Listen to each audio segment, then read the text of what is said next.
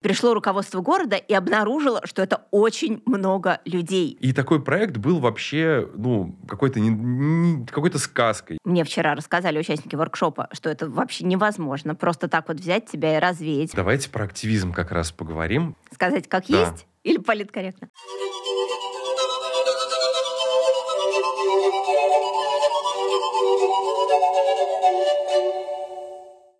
Друзья, здравствуйте. С вами подкаст Крот Казанский.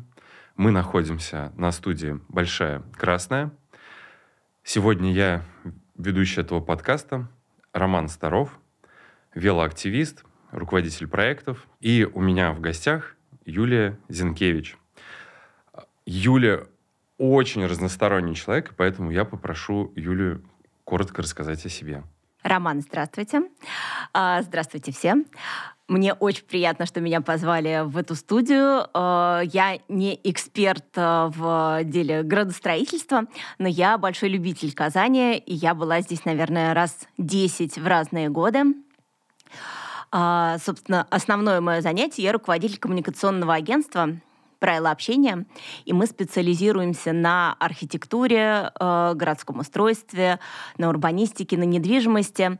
И, э, собственно, почему я оказалась сейчас в Казани, что проходил архитектурно-градостроительный форум «Международный Казаныш», и мы привезли с коллегами большую делегацию а, студентов, архитекторов, а, около 40 человек.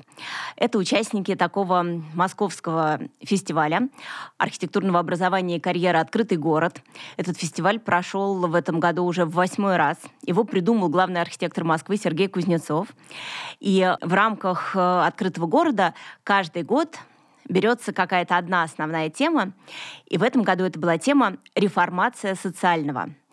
И вот э, в рамках этой объединяющей темы прошло целых 19 воркшопов, в рамках э, которых рассматривали различные уязвимые группы горожан. Тревожных горожан, которым э, вообще не так-то просто жить в стрессовой городской атмосфере, потому что их нервирует и общая обстановка, и пробки, и у них рабочие стрессы, и много э, факторов, которые мешают им жить э, плавно и расслабленно. И э, нужны какие-то способы им э, заземлиться, э, выдохнуть. И один из воркшопов продумывал какие-то вот такие гармонизирующие сценарии. Э, рассматривали подростков, рассматривали людей старшего возраста, причем в рамках вот этой категории как бы, серебряного возраста тоже есть э, свои страты, есть э, бодрые э, люди старшего возраста, которые абсолютно самостоятельные и хотят больших впечатлений, хотят общения. Есть те, кто уже нуждаются в помощи, и это разные сценарии. Рассматривали бездомных э, и как им можно помочь, почему люди становятся бездомными, и как вообще с помощью архитектуры каких-то э, городских таких решений можно э, дать им поддержку. Э, очень у нас важная была тема кладбищ. В этом году это был воркшоп от э, Института генплана Москвы. Он назывался «Тихие соседи». И эта тема, э, которая действительно очень всколыхнула как-то общественное мнение, вызвала очень много дискуссий, потому что молодые люди, они по-другому относятся вообще к к этому переходу, и они хотели бы сразу стать деревом, минуя стадию земли и червей. И э, в связи с этим архитекторы предлагали разные подходы к современным кладбищам, не к тому, чтобы переосмыслить те, которые уже есть, а вот как продумывать э, новые кладбища, которые будут ближе вообще к городским спальным районам условно, да, вот такие кладбища 15-минутной доступности, чтобы э, мы могли действительно, если хотим, чаще навещать э, своих э, ушедших, или же вообще э, вот была гипотеза, что кладбища могли бы стать э, городскими парками. То есть это отдельная тема для обсуждения. Также э, воркшоп э, очень актуальный был про вечернее освещение. Вообще в мире 15% людей э, то, что называется ненормотипичных.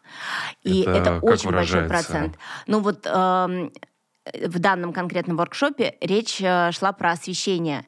И вечернее освещение в городах оно мучительно для 15% людей. Это очень много. Оно для них а... недостаточно, оно яркое, агрессивное или... Ну вот там есть тоже разные градации. Есть люди, которые не очень хорошо видят. И, например, в вечернее время они могут общаться только под фонарями. А вот промежутки между для них это такие вот слепые зоны. Или, например, вечернее освещение в связи с Новым годом. В Москве очень развито, я думаю, в Казани тоже. Когда ты идешь по бульвару, и как будто у тебя на каждом столбе висит светофор. Зеленое, красное, желтое, все это мигает. Это нервирует даже, ну, просто человека, потому что это не очень органично, это все действительно в какой-то светодинамике, а для людей с, со сложностями, с э, не очень э, хорошим зрением, ну, это просто дополнительный источник стресса, который вот возникает э, ради праздничной инициативы, а по факту э, только ухудшает жизнь большого процента людей. То есть все вот эти вот такие вот спорные темы, у нас таких было 19, мы рассматривали в рамках воркшопов со студентами, руководят воркшопами каждый год э, взрослые классное э, архитектурное бюро. Это очень такая серьезная работа, которая начинается с исследования, приходит к каким-то выводам. Вот. И, собственно, результаты и идеи этих воркшопов мы привезли на форум «Казаныш», чтобы ими поделиться. И хочу сказать, что у нас уже не первый год. Фестиваль стартовал как московский, но он стал действительно фестивалем размером со страну. И у нас не первый год уже участвуют из Татарстана, студенты, молодые архитекторы. И в числе победителей этого года, в том числе э, от э, студии Тиарх. Э, и у них была тема убежища. Они придумали, ну, такое условно одно окно для Я, кстати, посмотрел, да, людей, а, материал этого воркшопа. Мне архитектурные решения понравились, потому что это похоже на такое посольство, и то есть такая изолированная территория. И, насколько я понял концепцию проекта, вот вообще вы говорите о проектах, и здесь я так вижу основной э, нитью — это инклюзивность э, вот тема года, да, как я понимаю, наверное, ушедшего. Это вообще тема, которая сейчас повсеместно, официально везде введена как норма.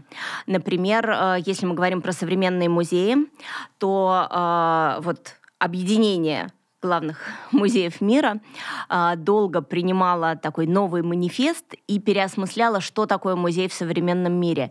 И инклюзивность и доступность для всех теперь официально прописана как обязательное вообще требование к музейному пространству. Давайте тогда про вот проект «Убежище» еще раз поговорим. Насколько я понимаю, это делали казанские ребята. Вот э, что вы можете про прокомментировать про этот проект? Мы сталкиваемся с разными тяжелыми жизненными ситуациями.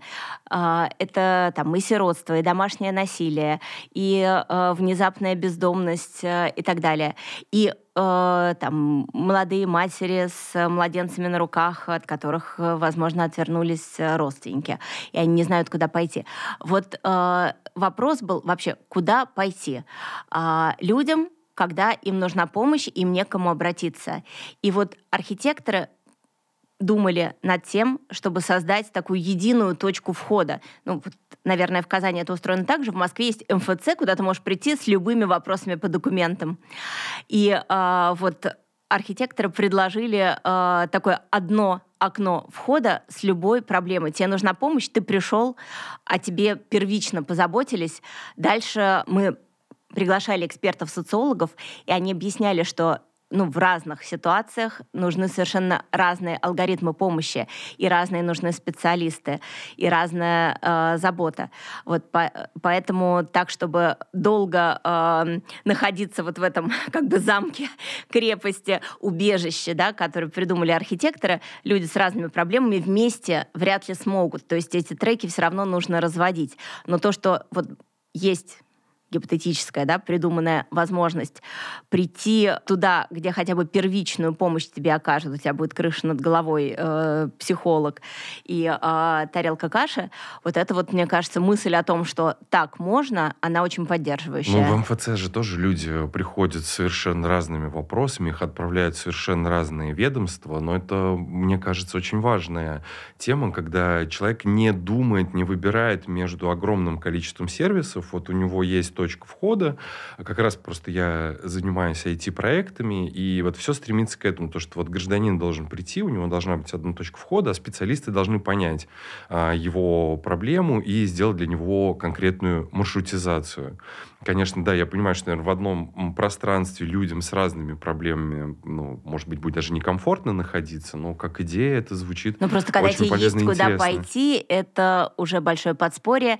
И, э, ну, вот как вы, наверное, поняли из э, спектра тем, что я перечисляла, что в этом году архитекторы, урбанисты, в помощь э, к ним были социологи, экономисты, они думали, как с помощью вот каких-то приемов э, обустройства городов, с помощью архитектурных приемов решить социальные в том числе вопросы. Эти проекты, они же не создают напрямую прибыль вот мы привыкли жить в такой парадигме, да, но вот есть застройщик, понятно, ему нужно сделать красивый микрорайон, чтобы с большей вероятностью выбрали его продукт. Вот как вам кажется, какой интерес у городов, у властей э, в таких проектах? У меня есть несколько ответов. Например, у нас был воркшоп «Детский дом, не детский дом». И э, что показали исследования, это известный факт, что вообще главное, э, в чем нужно помочь выпускникам детских домов, им нужно помочь встроиться в общество. Их не нужно изолировать, их не нужно за забор, э, в замкнутые стены, их нужно в общество, потому что они не умеют себя обслуживать, просто потому что они никогда не пробовали, потому что когда дети рисовали э, свое будущее, то они рисовали себя и большое количество обслуживающего персонала. Они не понимали, что какие-то элементарные вещи, покупка продуктов, они могут это сделать сами. Вот, поэтому э, в рамках воркшопа «Детский дом, не детский дом» была э, предложена гипотетическая, но очень классная идея, что каждый девелопер, я могу судить э, в первую очередь про Москву, да, но есть э, такая социальная норма, что какой-то процент квартир в построенном новом здании ты должен отдать городу. Ты можешь отдать э, под социальное жилье, в том числе это теоретически могут быть квартиры под расселение э, там, детей из детских домов с сопровождением. И тогда они будут э, ходить в обычные школы, они будут жить рядом с э, там, другими членами общества и встраиваться в него. И это, мне кажется, вот прям супер возможность как, например, вариант. Или когда мы говорим про кладбище, а, то, в принципе, это вообще есть во всем мире. И э, часто кладбище это такие аттракции дополнительные, там, как в Париже, не знаю, Парлашес. Вот.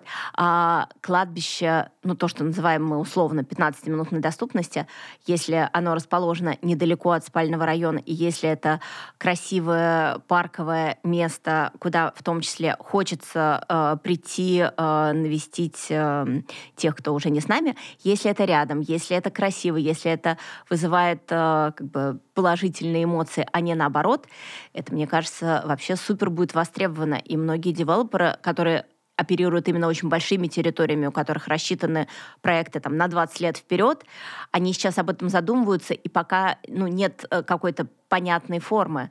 Но, э, по крайней мере, разговор в обществе поднимается. Тема действительно острая и интересная. Вот Э, книжки даже сейчас привлекают внимание, которые связаны с погребальной культурой. А, например, прошлой зимой я прочитал книжку под названием «Земля» Михаила Елизарова, и там вот э, такая препарирует вот эту э, русскую кладбищенскую традицию, при том не только этот писатель этим занимается, и вообще в обществе этот вопрос, наверное, назрел. То есть для нас раньше кладбище было что-то такое пугающее, страшное. А мама мне рассказывала, когда она впервые оказалась в Польше у своих друзей в конце 80-х, ее удивило, что у них за окнами было кладбище, и это было действительно как парк. То есть, она говорит, там не было оградок, на какой-то праздник католический, люди принесли свечки и поставили. И, говорит, это было завораживающе и красиво. И в некоторых э, культурах это абсолютно интегрированный объект. Если там даже мы говорим про какие-то буддийские страны, там есть традиции медитации даже на кладбище. А в Мексике есть праздник мертвых, когда все мертвые, они среди нас. Это настоящий праздник, когда алтари в банках, в магазинах, то есть это абсолютно интегрировано в общество. Есть э, большое там праздничное шествие в этот День мертвых. Это не Хэллоуин, когда мы какую-то нечисть выгоняем, да, а это именно вот, ну, все мы вместе, и э, мертвые, и живые, а, и там очень вообще радостный настрой у этого дня. А, праздничная, буквально танцевальная музыка звучит на кладбищах, дети э, там пляшут, скачут через могилы. И мне кажется, что это вообще меняет взгляд э, на вопрос, что так тоже можно, и тут есть о чем подумать. Но надо сказать, что в рамках нашего воркшопа мне вот ребята скинули исследования, и они проводили большой опрос среди разных возрастных категорий людей, и большинство вообще молодых людей и там моих ровесников, и э, даже старше, за кремацию, которая у нас сейчас не очень принята. Но вот голосование показало, что отрыв просто больше 50% за кремацию в разных возрастных категориях. И вот сейчас вот эта вот тема как-то, э, возможно, будет актуальна. Не очень уже э, люди хотят лежать в земле и за оградкой. Хотят иные формы но все равно, наверное, им интересно, чтобы был какой-то объект, куда можно прийти, не знаю, там, чтобы стояла урна, или чтобы был какой-то парк, э, хотя бы символизирующий этого ушедшего человека, какой-то объект, чтобы там был. Или люди просто вот... Мне кажется, это очень все по-разному. Очень часто же всплывает тема, и вообще я хочу, чтобы меня там развеяли над морем, над полем. Но мне вчера рассказали участники воркшопа, что это вообще невозможно просто так вот взять тебя и развеять, потому что э, когда Ничего, мы вообще про Казань собрались поговорить.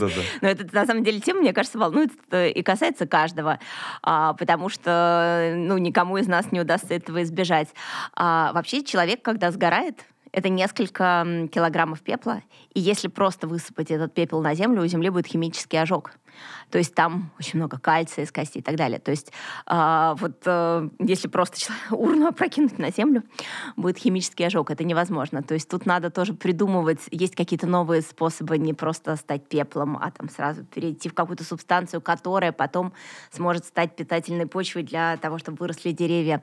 Вот. В общем, мы все там будем, а, это не страшно, и мне кажется, что это, правда, ну, интересная тема, которая сейчас всплывает, потому что когда мы оглядываемся по сторонам и думаем вообще, есть ли какое-то современное кладбище, вообще мы можем ли какой-то взять образец на территории России. Вот один, наверное, образец. Вы знаете образец? Нет в Нижнем Новгороде художник Артем Филатов, который такой большой художник, и по версии Космоску, по-моему, уже не первый год, он там главный художник года, из Нижнего Новгорода. Я его вчера встретила у вас в Казани в э, центре смена, потому что он 6 часов ехал и приехал на книжный фестиваль. Вот. Артем Филатов, э, он э, сделал галерею «Тихо» в Нижнем Новгороде. Совершенно там уникальные тоже подходы вообще к экспонированию и развитию современного искусства. До этого он делал фестиваль стрит-арта. Он очень последовательный в своих действиях, и в частности он сделал такой э, ну, мемориал, а, где действительно можно прийти на кладбище, послушать э, такую медитативную музыку и совершенно вообще по-другому как-то настроиться. И вот этот вот такой вот маленький проект пока вот единственный, который я могу назвать, что это какой-то шажок вот в этом направлении. Есть на что опереться. А, ну, а, это вот мы говорим про новые кладбища. Если возвращаясь к Казани, у нас вот здесь совершенно недалеко от студии э, есть Арское поле. Э, это одно из самых, наверное, старых кладбищ в черте города Казани. И есть там очень красивые мемориалы и аллейки, но в целом мы сталкиваемся с тем, что там вот оградки, пластиковые веночки. А, можно ли это преодолеть? Ну вот оградки на кладбищах, насколько я понимаю, раньше стояли от животных. Когда... Я теперь знаю, почему да. они там есть. Потому да. что невозможно частная собственность на вот кусок земли вот тот, который ты покупаешь для захоронения своих э, близких. Э, вот продать можно только оградку, вот огородить, вот как бы вот землю тебе не могут отдать, но тебе могут огородить твой кусочек. Вот почему. Ну, ну, хотя бы я видел на новых э, казанских кладбищах, что оградки делают такие невысокие, сантиметров 20, ну, чисто обозначить э, вот этот вот пятачок. А на старых кладбищах мы видим то, что иногда ты пробраться не можешь. В общем, тем кладбище нас здорово взбудоражило. Собирались-то мы про Казань, которая живее всех живых. Я просто хотела поделиться своими воспоминаниями о том вообще, как Казань трансформировалось вот на моих глазах. Когда находишься внутри, все происходит постепенно. А когда приезжаешь, ну, в среднем раз в год, а, то каждый раз такое изумление.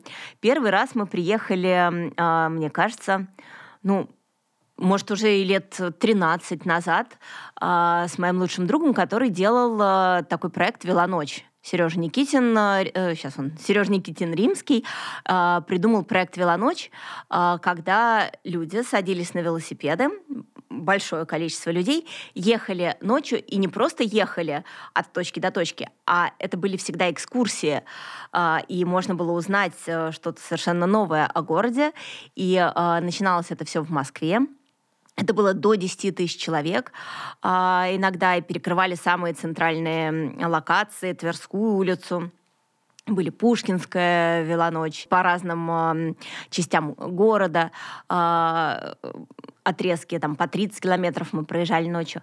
Вот. И в частности, этот проект, он пришел и в другие города. И я знаю, что много лет назад Сереж делал в Казани. Вот, по-моему, первый раз мы приезжали как раз по этому поводу. Я знаю, что вы велоактивист, сейчас поговорим об этом. Вот. Но я что хочу сказать, что в тот раз, когда мы первый раз приехали в Казань, много лет назад, то мы вечером думали, ну куда же нам выйти? А выйти-то было и некуда. Мы попробовали, ну мы посмотрели вообще э, в интернете, какие варианты, куда там выйти выйти по бокалу э, вечером выпить.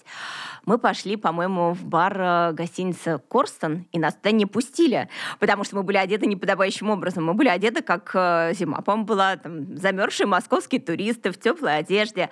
Вот, в общем, отсутствие э, соответствующего дресс-кода не дало нам э, попасть внутрь, и мы, внутрь мы нашли единственное какое-то пивное заведение, вот где нам там по бокалу пива налили. Но прям вот реально некуда было пойти. Ну, а потом у вас стало появляться много всего передового, что действительно было эталонным, влияло, мне кажется, на все города вокруг, и от вас пошли очень многие темы активного соучаствующего проектирования. Я так понимаю, что там методички для всей страны писались на основании того опыта, который в Татарстане зарождался. И вот там появились э, сквер «Белые цветы», да?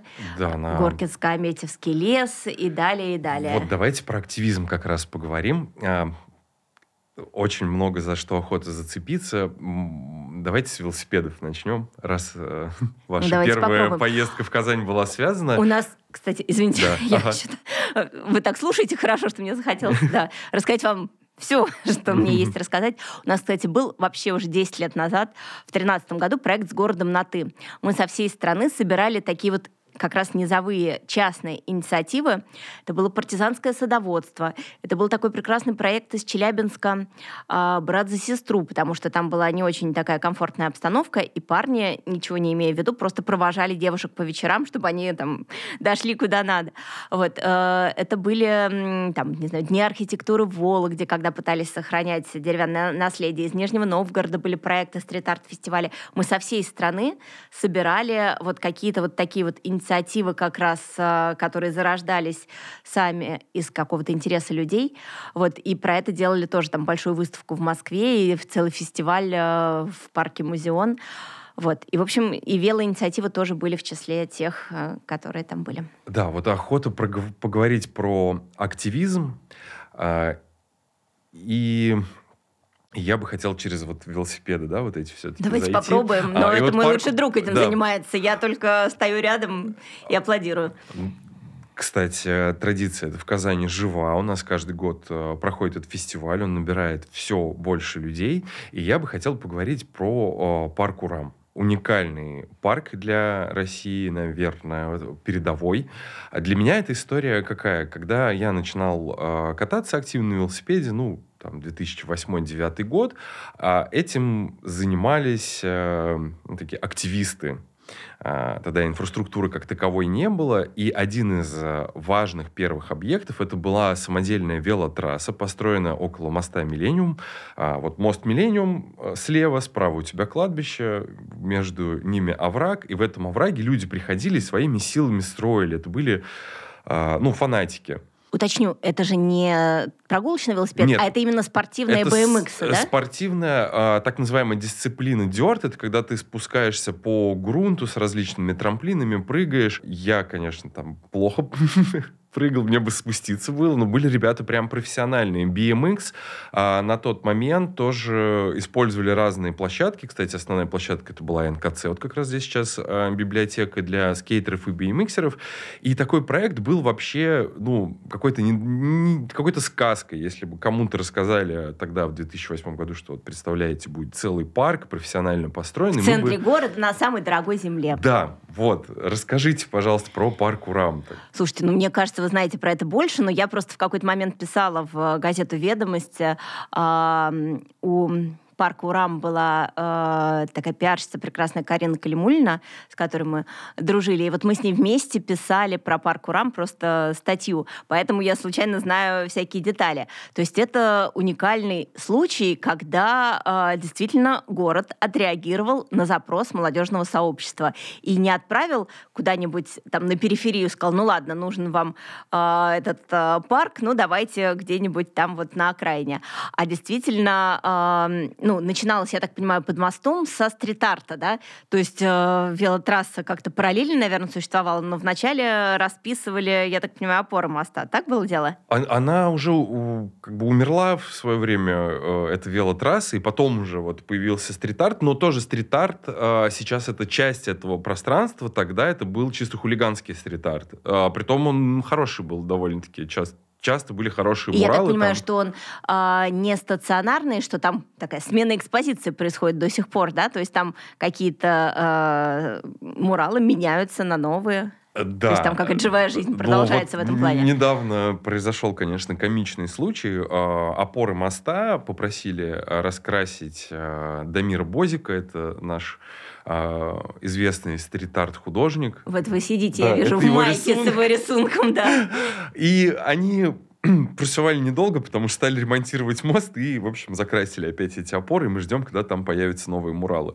А, вот. А про парк Урам, вот как эти активисты, какими методами они ну, а, взаимодействовали что с знаю я, городом? Что было несколько групп, объединенных вокруг э, разных хобби, да, то есть кто-то прыгал на велосипедах, кто-то катался на там лонгбордах, кто-то рисовал э, стрит-арт на опорах моста.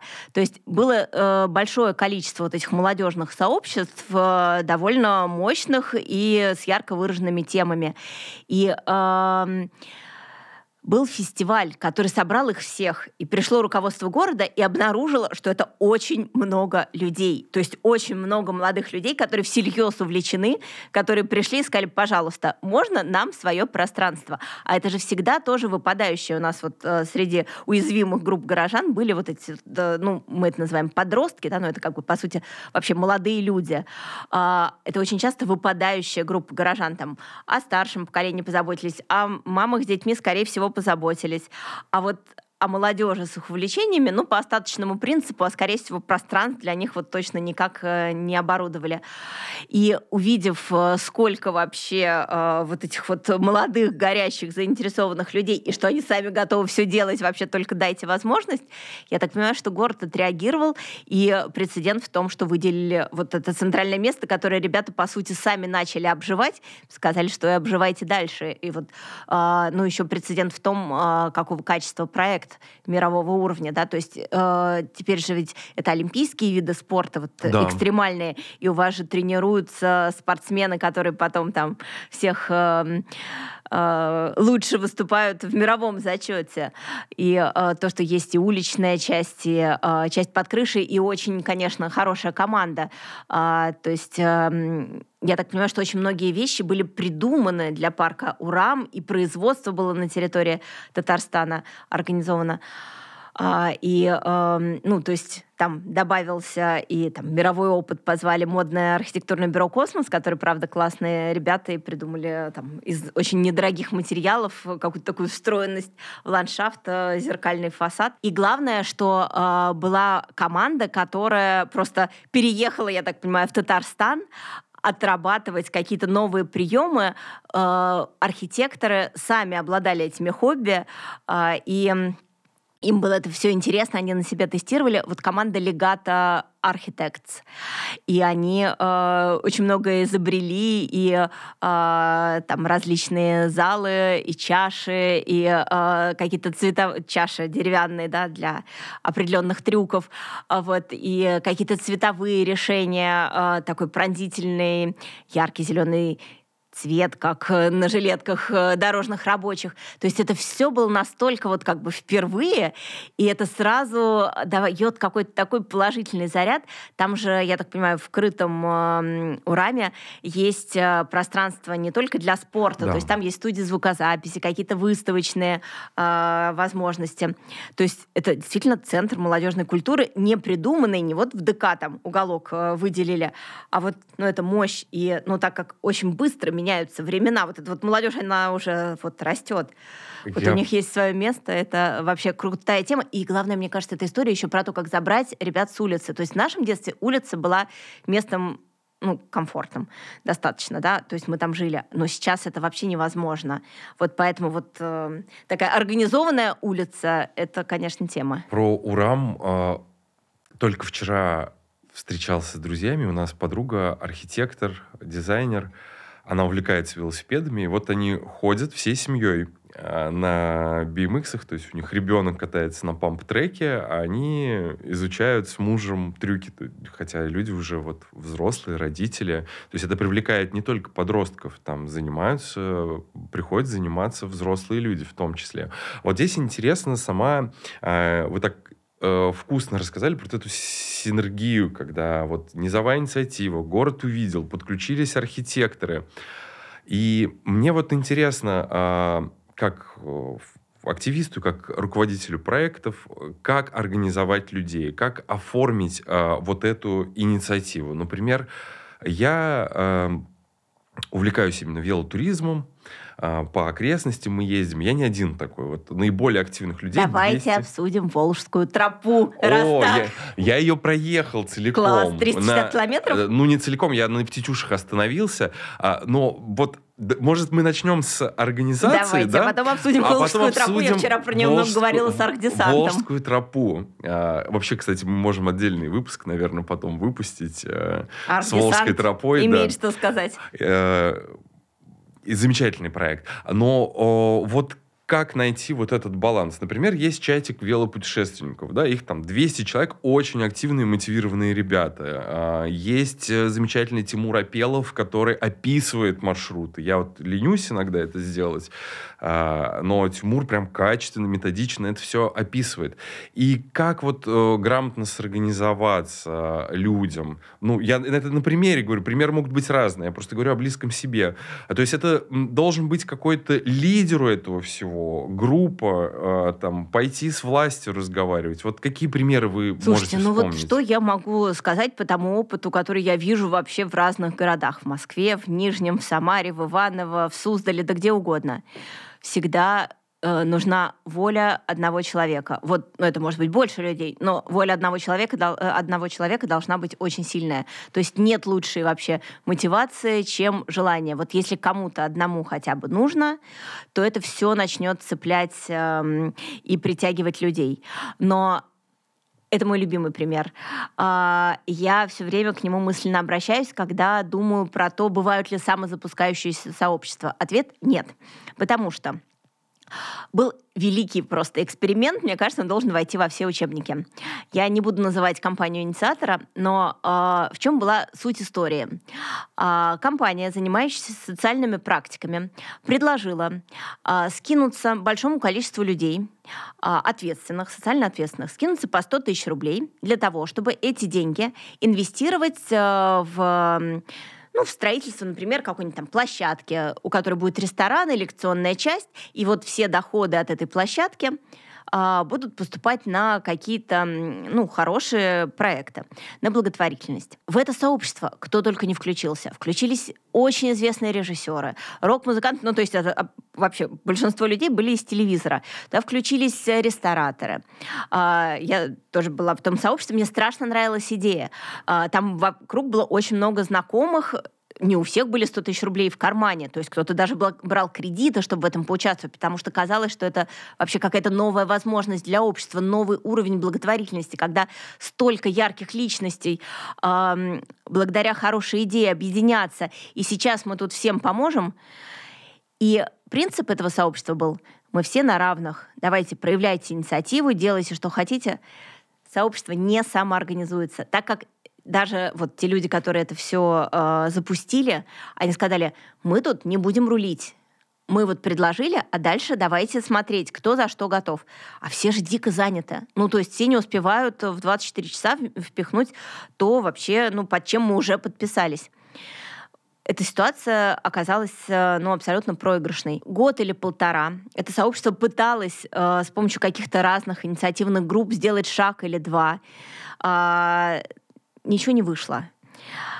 К сожалению, пока нет вот лидера и нет четко организованной структуры, не летит. В итоге всем отдали обратно эти деньги, сказали, ребята, простите, эксперимент не удался, расходимся. Люди не самоорганизуются. То есть должен быть один идеолог, который распределит роли, который попросит о помощи, который заведет э, вот эту площадку в соцсетях и будет как-то новости обозначать, тогда э, дело пойдет. Я так понимаю, что вот когда мы говорим про ту же Волжскую тропу, я ну, не запомнила имя, я его слышала только однажды, но что был человек, который пришел и сказал, смотрите, так можно. Вот это высокий берег Волги, там правый, по-моему, да, да 360, по-моему, теперь 350 километров. Давайте продумаем, вот это после пандемии стало актуально, да, иные какие-то формы отдыха на природе, не только шашлыки, но вот смотрите, тут можно пройти, тут можно проехать, смотрите, тут красивые деревни вокруг. То есть э, для того, чтобы вообще э, дело сдвинулось, ну, нужна была идея, артикулированная хоть э, да, одним человеком. И дальше я так понимаю, что есть волонтеры, какие-то хранители тропы, которые сейчас там где ступеньки проложат. То есть пока еще это проект, эм, он разработан, я вчера просто говорила про это с архдесантом, вот, что есть разработанный проект, там новые подходы, не такие, как в городе, городские приемы не сажаются на природную почву. А, вот, и нужно адаптировать и по-другому как-то переосмыслять.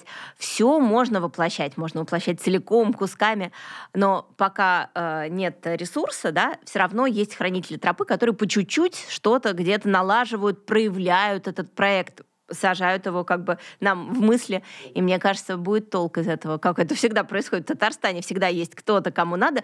Та же история с Горкинско-Аметьевским лесом. То есть там были инициативные граждане, которые сказали, пожалуйста, можно не надо здесь трассу, можно, пожалуйста, оставим лес лесом. Ну и вот это вообще прям супер пример. Да, про Волжскую тропу вот тоже охота привести в пример свои впечатления касательно организации. Проект замечательный Притом, когда я решил отправиться в это путешествие, я написал организаторам, говорю, он у вас позиционируется как пеший, мне интересно проехать на велосипеде. И организаторы меня полностью сопровождали весь проект. Они, они прям... поехали с вами? Нет, они писали мне, говорили, какие участки будут сложные для того, чтобы их преодолеть на велосипеде.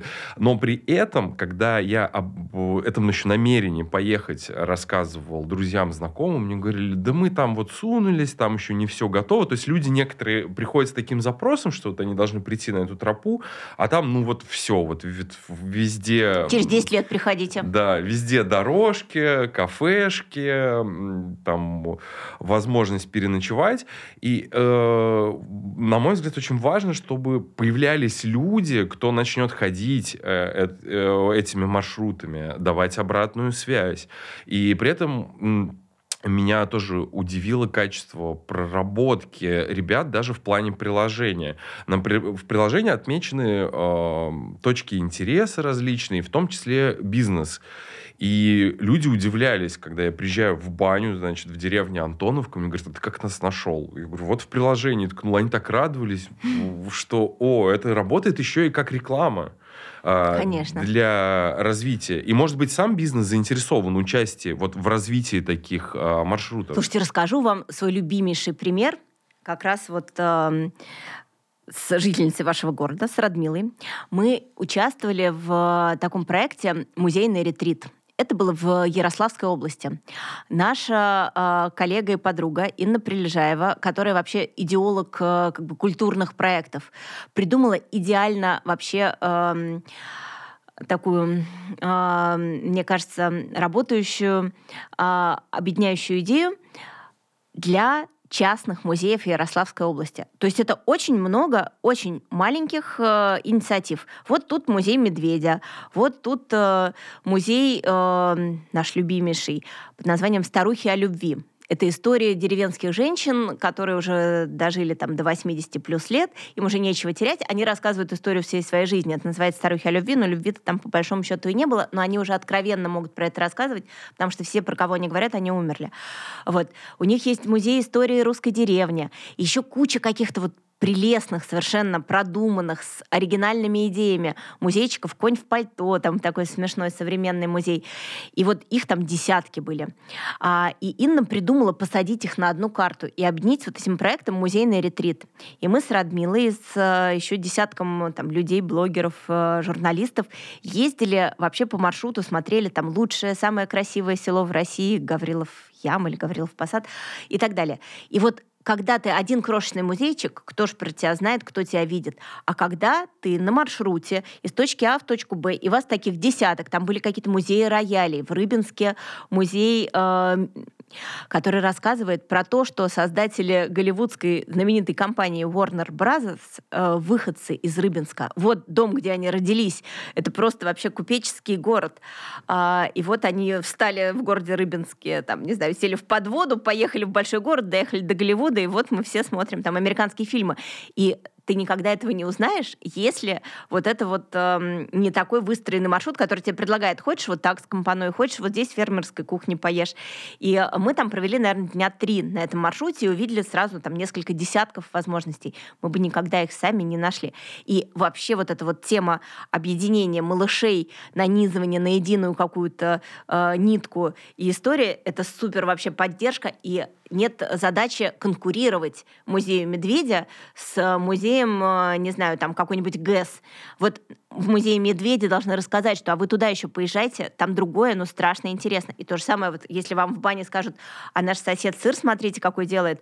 Вот, мне кажется, всем хорошо. А сыровар скажет, ну ты в бане-то вечером сходи, не упусти возможность. Вот эта вот коллаборация, это вообще сейчас главное слово в культурных инициативах, в любых. Вот у меня две такие темы есть. Да. Одно это вот поделиться тоже э, тем, как я был на фестивале «Кружок» в марийской деревне Сардаял. Это было удивительно. Ребята из Яндекса ездили, учили детей э, основам программирования. И местные жители э, сказали, ну вот, а может мы какое-нибудь мероприятие устроим? Мы живем вот тут в глуши. И они устроили фестиваль «Кружок». И когда я ехал на этот фестиваль, это близко от Казани, я не ожидал увидеть такое количество москвичей.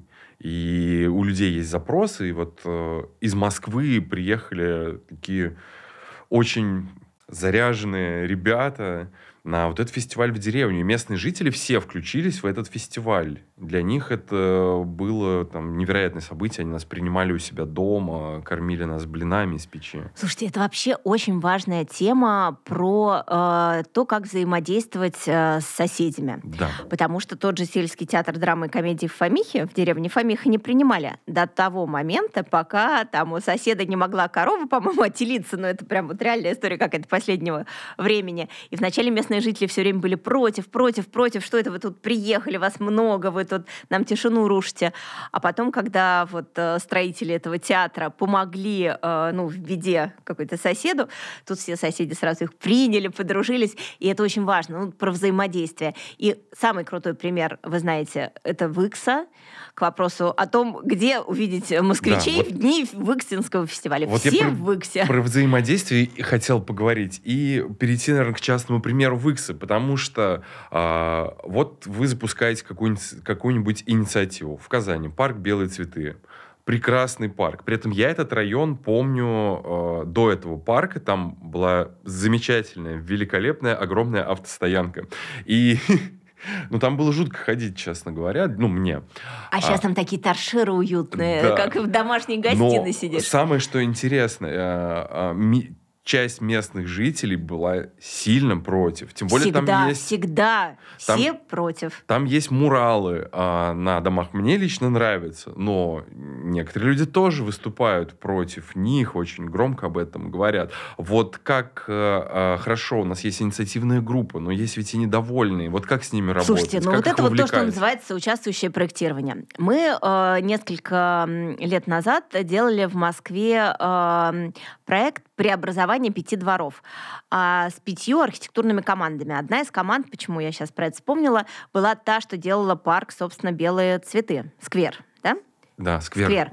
Вот, это была ваша прекрасная команда Дима Смирнов, Надя Снегирева и коллеги. Вот, и таких у нас было пять архитектурных э, бюро. Мы выбрали самых опытных в технологии соучаствующего проектирования и попросили их всерьез поговорить с местными жителями. Но надо понимать, что все-таки Казань и э, другие города Татарстана, они больше настроены на диалог. Как устроены э, вообще спальные районы в Москве? Очень часто там жители э, арендуют, например, квартиры, им вообще все равно, им главное поставить машину перед подъездом, ну, потому что они торопятся, они сюда приезжают только поспать, и потом опять на работу. И вот очень был наглядный опыт, насколько разного хотели жители этих пяти дворов. Были э, одни, которые говорили, ребят, пожалуйста, ничего не надо, только побольше парковочных мест. Мы не влезаем. Нам, правда, надо парковать в два раза больше машин, а у нас нет места. Сирени не надо. Деревянных детских горок, пожалуйста, не надо. Пожалуйста, парковочных мест в два раза больше можно. Это был основной запрос, и это правда так в этом месте, ну просто потому что они используют, как, не знаю, квартиру для пиджака, да, то есть переночевали, побежали дальше. Были дворы, где, правда, хотели, большое было сообщество э, с маленькими детьми, хотели хорошую детскую инфраструктуру, безопасную, причем для малышков. Кто-то хотел вот в первую очередь озеленения большего, и вот эти кусты сирени не просто так, а вот из задания, которое жители дали. Вот поэтому вот эта вот тема разговаривать с местными, она важна, но тут важны пропорции, важно договариваться. Вот, и ну, мне кажется, что сейчас действительно уже этими технологиями архитекторы все обладают, ну, ваш архдесант уж точно. Вот, мне кажется, поговоришь, выяснишь, кого-то убедишь, но где-то пойдешь за большинством, где-то просто примешь э, какое-то решение, которое, там, скорее всего, приживется, потому что ты понимаешь, э, в чем там плюсы. А какие формы взаимодействия эффективны? Ну вот, например, э, кто бывал на собрании ТСЖ, тот знает, во что это превращается в целом. Это же прям вот реально технология. То есть ТСЖ — это кто громче крикнет. Да. Ну а тут же есть э, там опросные листы, есть модерирование по группам э, с разбивкой там либо по возрастам, либо по корпусам. Ну то есть это правда уже отработанная технология, и вы владеете ими как никто. То есть, если у нас возникает какая-то инициатива низовая, то мы можем брать вот казанские технологии, обратиться к ребятам. Ну, теперь это уже э, технологии, принятые, посаженные на всю страну, методички разработанные, но вы первопроходцы. То есть Казань, да, первопроходцы. Чем да, гордиться. Да, есть действительно. А про Выксу давайте поговорим, потому что это, это интересный гениальный город, да. пример очень последовательной воли собственников бизнеса, да, которые которые инициировали вообще вот перепрошивку города. То есть это моногород вокруг одного завода. И э, много-много лет там каждый год фестиваль, который меняет кураторов, немножко меняет темы. В этом году была тема «Все включено», и это про инклюзию в том числе. Вот. Но каждый раз это именно про разговоры с жителями, про совместные действия с жителями, э, про э, то, что... Вот это очень важно. Вот я тут на одной конференции э, в ВИКСе, в том числе несколько лет, мне кажется, куратором была Юля Бычкова, руководитель архстояния. На одной конференции я недавно слушала Юлю, и она сказала, что в Никола Ленивце нулевой вандализм, потому что местные жители оберегают вот эти арт-объекты в том числе потому, что э, артель местных жителей принимает активнейшее участие в их создании. Это их родное, любимое, ими созданное. И когда э, жители изначально вовлечены, когда они пришли там э, из других городов, художники там принесли свои идеи, не посадили их на местность как-то, э, сопоставив с, с окружающим ландшафтом, а просто там что-то приляпали, это вызывает отторжение. Но если это выверенная тема, если это там утвержденный вместе эскиз, если рисовали вместе, вместе, или там лозу, как в случае с Николой Ленивцем, вместе э, там, чистили, вплетали в арт-объект, то это уже все это твое. То есть ты главный защитник этого. То есть тут главное на старте начать. Мне кажется, так. И Викс очень последовательно в том, что каждый год младшее поколение, среднее поколение, старшее поколение, давайте все вместе, а давайте так, а давайте сяк, а давайте поговорим. И когда там, ну, какой-то там, может, промежуток между активностями жители уже говорят, ну, когда еще что-нибудь. Ну, то есть им уже без этого не хочется, хочется только так. Слушайте, Есть а я вам да, рассказала, как я запомнила Казань десятилетней давности, а расскажу вам про свои свежие впечатления. Потому что а, начала я, собственно, с того, что мы привезли 35 студентов, лучших участников фестиваля «Открытый город». У нас в этом году в фестивале участвовало, по-моему, две с половиной тысячи человек. А, ну, в разных активностях, на разных городских площадках. Но в вот самых активных участников воркшопов мы всегда премируем а, поездкой в какое-то интересное место. И тут мы решили подарить им Казань. И где мы с ними были? Ну, то есть начали с э, Национальной библиотеки, и это, конечно, восторг и наслаждение, как это пространство сейчас живет. Продолжили парк Мурам, про который мы уже поговорили. А вчера а, вот для меня был новый объект — реставрация э, здания художественного училища. Доставило мне огромное удовольствие художественное училище имени Фешина. Фешина. Да, и там и деревянная резьба, и разноцветные э, витражи, и какое-то все такое живое, обаятельное, вот эти вот разноцветные солнечные зайчики. И ну, это прям настоящее такое пространство, где хочется проводить много времени, творить. Ну, то есть вообще с учебными заведениями, как мне показалось, в Казани очень хорошо, потому что вначале мы вдохновились художественным училищем, а потом у меня просто вообще э, был такой положительный шок, потому что мы поехали в Кагасу, да, в строительный... Казанский государственный архитектурно-строительный университет. университет. Хочешь сказать КИСИ, да? Да. Что легко ложится на речь. Теперь это вот. КГАСУ, но мы уже КГАСУ, привыкли. вот. Я уже, да, пять раз повторю, выучу, как правильно произнести. Ну, как я уже говорила, что у нас были ребята из этого университета в числе участников воркшопов. У нас два было казанских участника. Еще Архдесант принимал у нас участие, кстати, в воркшопе а, про а, собак. У нас был воркшоп вообще про собачников. В одной Москве, представляете, 2 миллиона собак, 15 миллионов людей и 2 миллиона собак. Я не знаю, сколько в Татарстане, наверняка есть статистика. Вот, у нас был совместный воркшоп проекта «Собакин город» и «Архдесанта», и я знаю, что у вас даже какие-то качели для собак в новых проектах в Казани появляются. Вы еще Пока не знаете, не а я уже знаю, да. Что у вас есть собака? А у меня нет. Э, но я заметил, что в парках э, сейчас стараются запроектировать отдельную территорию для собачников. А, и у нас довольно давно, еще до всей парковой истории, в районе старого аэропорта а, есть площадка, специально оборудованная для собак. И она такая традиционная уже ставшая. По-моему, тоже как низовая инициатива она начиналась, но сейчас это уже вот э, часть городского пейзажа этого района.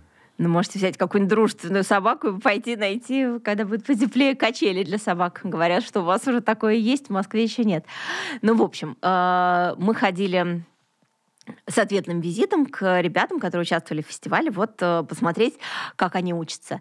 И, конечно, э, мы были под очень большим впечатлением, потому что то, как оборудована лаборатория, какие там есть э, аппараты для тестирования новых материалов, для создания новых материалов, для проверки материалов там на температурные режимы, какие-то раздражители, там, не знаю, на силу ветра, э, кислотность, что-нибудь еще.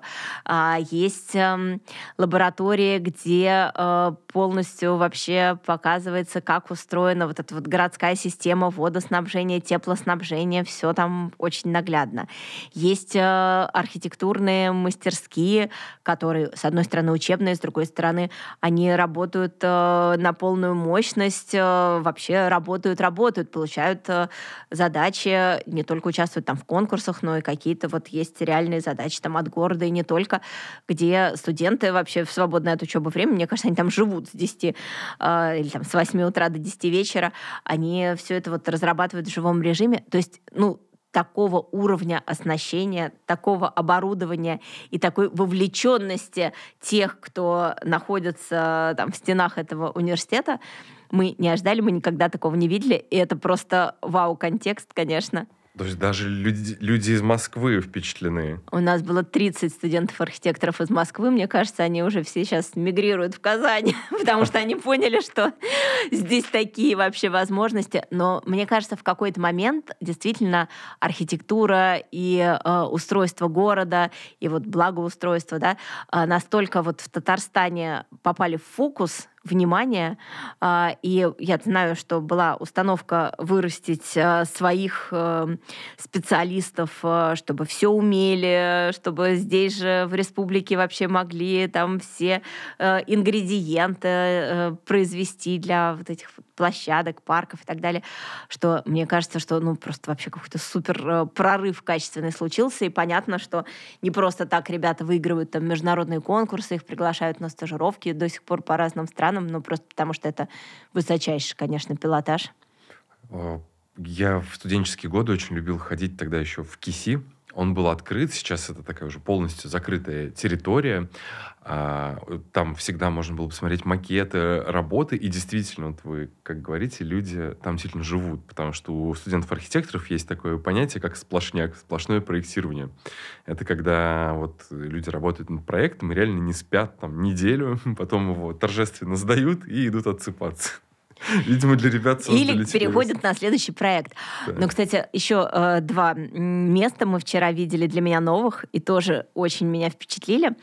А, после э, того, как мы посмотрели два учебных заведения, мы оказались в IT-парке, и мне э, там очень понравился музей, посвященный создателю первого компьютера, который был нереального размера, но при этом там космические траектории рассчитывал. А потом мы оказались в центре смена, где вчера начался книжный фестиваль фестиваль, и там тоже теперь вот, э, ну, может, он и раньше там был, но мне кажется, он недавний, да, а, музей наверху, а, посвященный а, как бы сочетаемости света и звука.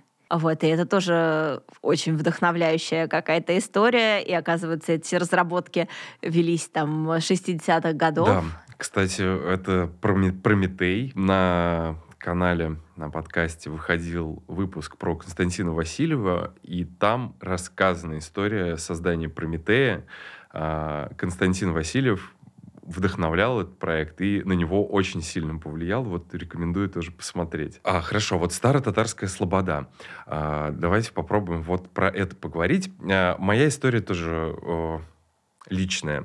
Я родился в Суконной Слободе. От Суконной Слободы практически не осталось старой архитектуры. Там были а, двухэтажные деревянные дома. Ну, такая, оста- остались фрагменты, есть такая доминанта явная в виде Шамовской больницы, как, наверное, символ вообще этого а, района, который над ним возвышался. И на другом берегу, ну, то есть была Стартарская Слобода, и вот она а, сохранена вот как вам вот, э, вообще это место, идея консервации? Как есть? Вот, да. Сказать, как да. есть? Или политкорректно? А, вот, ну, э, есть такая тема. Вот даже обсуждали вчера с приятелем архитектурным фотографом. А, вам не понравится. Хорошо, мы, есть мы ощущение со стороны, что для жителей Татарстана красивое значит новое. И поэтому очень многое старое, что стоило вообще сохранять, пошло под снос ради того, чтобы вот было новое. Вот это вот очень печальное ощущение, что э, подлинность уходит от этого.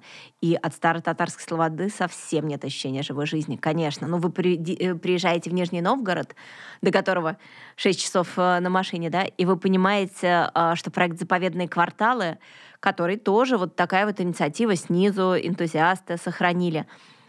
Он тебя наполняет счастьем. Потому там что живут это люди? Ж... А, нет, там не живут люди. Там а, сейчас бесконечно то лекторий, то поют с балкона оперной арии, то э, какая-то выставка. То есть это ну, такой квартал сохраненных деревянных домов, Вообще, э, вот стрит-арт нижегородский изначально э, был одним из инструментов сохранения старой деревянной застройки. Много рисовали именно на стенах деревянных домов. Спрашивали в том числе жителей, хотите ли вы, чтобы на вашем доме появилось граффити. И они голосовали, они прям в очередь вставали, говорили, мы хотим, нам надо. Там очень тонкие работы э, есть, в том числе какие-то цитаты из Фомы Аквинского. Ну, то есть от очень хороших художников есть работы. Стрит-арт был одним из способов сохранения деревянной застройки. И они сохранили все подлинное. И сейчас они это перезапустили и наполнили какой-то вот этой музейной, фестивальной живой жизнью. И ты попадаешь в это пространство, и ты понимаешь, что ты счастлив. Да, конечно, там есть э, современные вкрапления, там э, золотом э, всякие иероглифы покрас лампас на стене деревянного дома нарисовал. Но, тем не менее, вот это пространство, э, которое дает тебе э, вообще заряд на долгое время вперед. Старт татарская слобода, ну, простите, как есть, да, я очень многое люблю в Казани, но только не попытки э, сымитировать что-то. Но вот она выглядит как новодел, где, ну, не хочется задержаться, не хочется остаться. Ты не веришь. Ну и все. Угу. Ну о чем тут говорить? Мы начали с обсуждения прошедших в этом году событий, воркшопов. Наверное, не все мы смогли даже да, обсудить их, потому что много. А давайте поговорим про тренды а, будущего года или что нас ждет в 2024 году и дальше? Слушайте, ну, э, мне сложно сказать, как это будет на самом деле, но мне кажется, что очень все-таки сейчас э, большой фокус на развитие туристической инфраструктуры по всем городам. Ну, потому что люди едут, э, людям надо где-то останавливаться, и я вижу, что разные все время всплывают э, точки на карте. Вот я наблюдаю, как там, например, Ивановская область, э, у них э, ну, туристический центр такой мощный в области, как... Э, придумали они э, какую-то основную тему для каждого вообще поселения.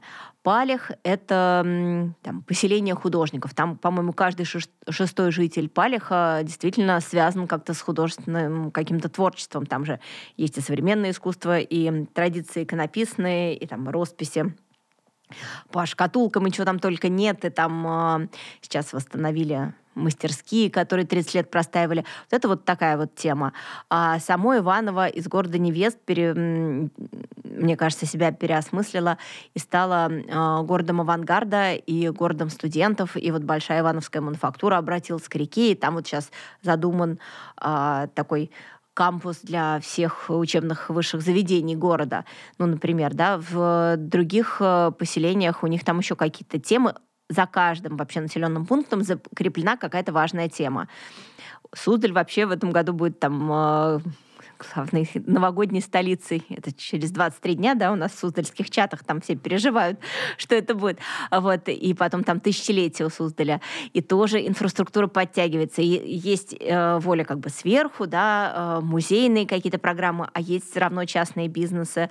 Появляются там рестораны, множатся, гостиницы строятся какие-то магазины и местные промыслы э, от керамики до текстиля развиваются.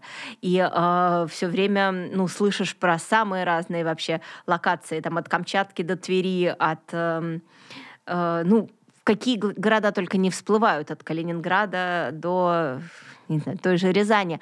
А, Зарайск сейчас там а, большой какой-то фестиваль а, современного искусства принял, сейчас будет там летом большой театральный фестиваль. То есть вообще мне кажется, что фокус на то, чтобы было куда поехать, и чтобы у каждого населенного пункта были какие-то вот точки опоры, и э, чтобы было зачем туда поехать, было где там остановиться, это создает и рабочие места тоже. И тут есть возможность как раз синергии для частных инициатив и для э, каких-то федеральных, э, региональных денег, э, которые все вот это вот поддерживают. Вот, в общем, мне кажется, что это вот основной такой тренд. И вот слово «коллаборация» это я сейчас цитирую э, Ксению Ламшину, директора радиокультура, которая очень много тоже ездит по регионам и смотрит вообще на разные культурные инициативы. И вот она вот все время повторяет, что коллаборация — это то, что поможет всем выжить. И я вот тоже готова под этим подписаться, что э, только объединение малышей в какие-то вот единые маршруты, малышей там совместно с бизнесами, с городом, совсем. Вот если все будут сообща и не конкурировать, а говорить, а вот еще смотрю, у моего соседа хорошая идея, вот тогда все это будет намного устойчивее. Юля, а куда в Москве сходить казанцам и куда казанцам сходить в Москве? В Урам стоит идти, если вы интересуетесь э, вообще спортом. Э, ну, просто так можно зайти посмотреть, просто как удивительный пример э, того, э, как вообще молодежный спорт обрел свой дом. Хороший вот центр э, смена кни книги, там можно купить это книжный э, магазин в первую очередь, но сейчас там в рамках фестиваля несколько выставок, и вот наверху э, центр вот света музыки имени Галеева, то, что вот я рассказывала про Метей, это точно стоит внимания. Вот, например, такой набор для посещения в Казани, как вариант. А нам, из, если приехать в Москву, что Слушайте, вот такого кажется, полезного, интересного Такое из бесконечное нового? количество возможностей. Но э, мне кажется, всегда хорошая идея пойти э, в ГЭС, это такое белоснежное большое пространство, где всегда есть э, тоже выставки. Э, иногда это интерактивные выставки, тоже на стыке жанров. Э, иногда это бывают э, какие-то выставки э, спектакли, которые извлекают твои воспоминания. Вот был такой хороший проект, там, гли, э, «Кладовая памяти», да, то есть это э, работа с твоими воспоминаниями, то есть ты выходишь весь наполненный своими собственными эмоциями. Или у них бывают э, стыковки музыки и живописи, когда вот такой э, микс-жанр, но это всегда хорошая идея. Рядом Красный Октябрь, по которому просто приятно прогуляться и всегда там вкусно поесть. Э, вообще в Москве все очень хорошо с музеями. Сейчас, э, например, декабрь, ну, понятно, что в Пушкинском музее всегда есть чем заняться, а сейчас еще там всегда в декабре у них музыкальный фестиваль, э, декабрьские вечера. В этом году испанская тема, вот испанская выставка, испанская тема музыкального фестиваля. Это тоже всегда хорошо. Вот, обновился музей Зверева, Азе, он теперь называется латиницей, пишется, э, тоже там вообще живая жизнь в нем. Э, всегда в галерее на Солянке что-то происходит, у Кати Бочевар э, всегда, ну, тоже какие-то события, собирающие вокруг себя людей. Ну, то есть, мне кажется, в Москве просто бесконечное количество всего, и в Москве есть проект «Москва глазами инженера», как у вас есть «Казань глазами инженера», поэтому, если хочется архитектурных экскурсий, можно пойти с проектом Айрата Багудинова на всякие разные маршруты. Есть прекрасный проект «Свобода доступа», э, тоже про современную архитектуру, экскурсионный, э, там, многообразие возможностей. К ним можно присоединиться. С вами был подкаст «Крот Казанский». Его вел Роман Старов. В гостях была замечательная, прекрасная Юлия Зинкевич. Подписывайтесь на подкаст «Крот Казанский» на всех площадках. Смотрите нас на Ютубе. Обязательно подпишитесь на э, проекты Юлии Зинкевич. Роман, спасибо большое, что пригласили. Я получила большое удовольствие. Прям сижу, улыбаясь до ушей, потому что мне очень нравится Казань, мне очень нравится та живая жизнь, которая здесь э, зародилась. И мне кажется, каждый мой приезд — это какое-то такое большое удивление. Редкий город у вас. Э, спасибо большое, что дали поговорить об этом. Спасибо большое вам за интервью. Действительно, очень интересно, живо, увлекательно. И да, схожу обязательно на экскурсии в Москве. Давайте. Уже Москва будете... глазами инженера меня уже подкупила. И стендап-экскурсия по Китай-городу, да. До новых встреч. До новых встреч. Спасибо.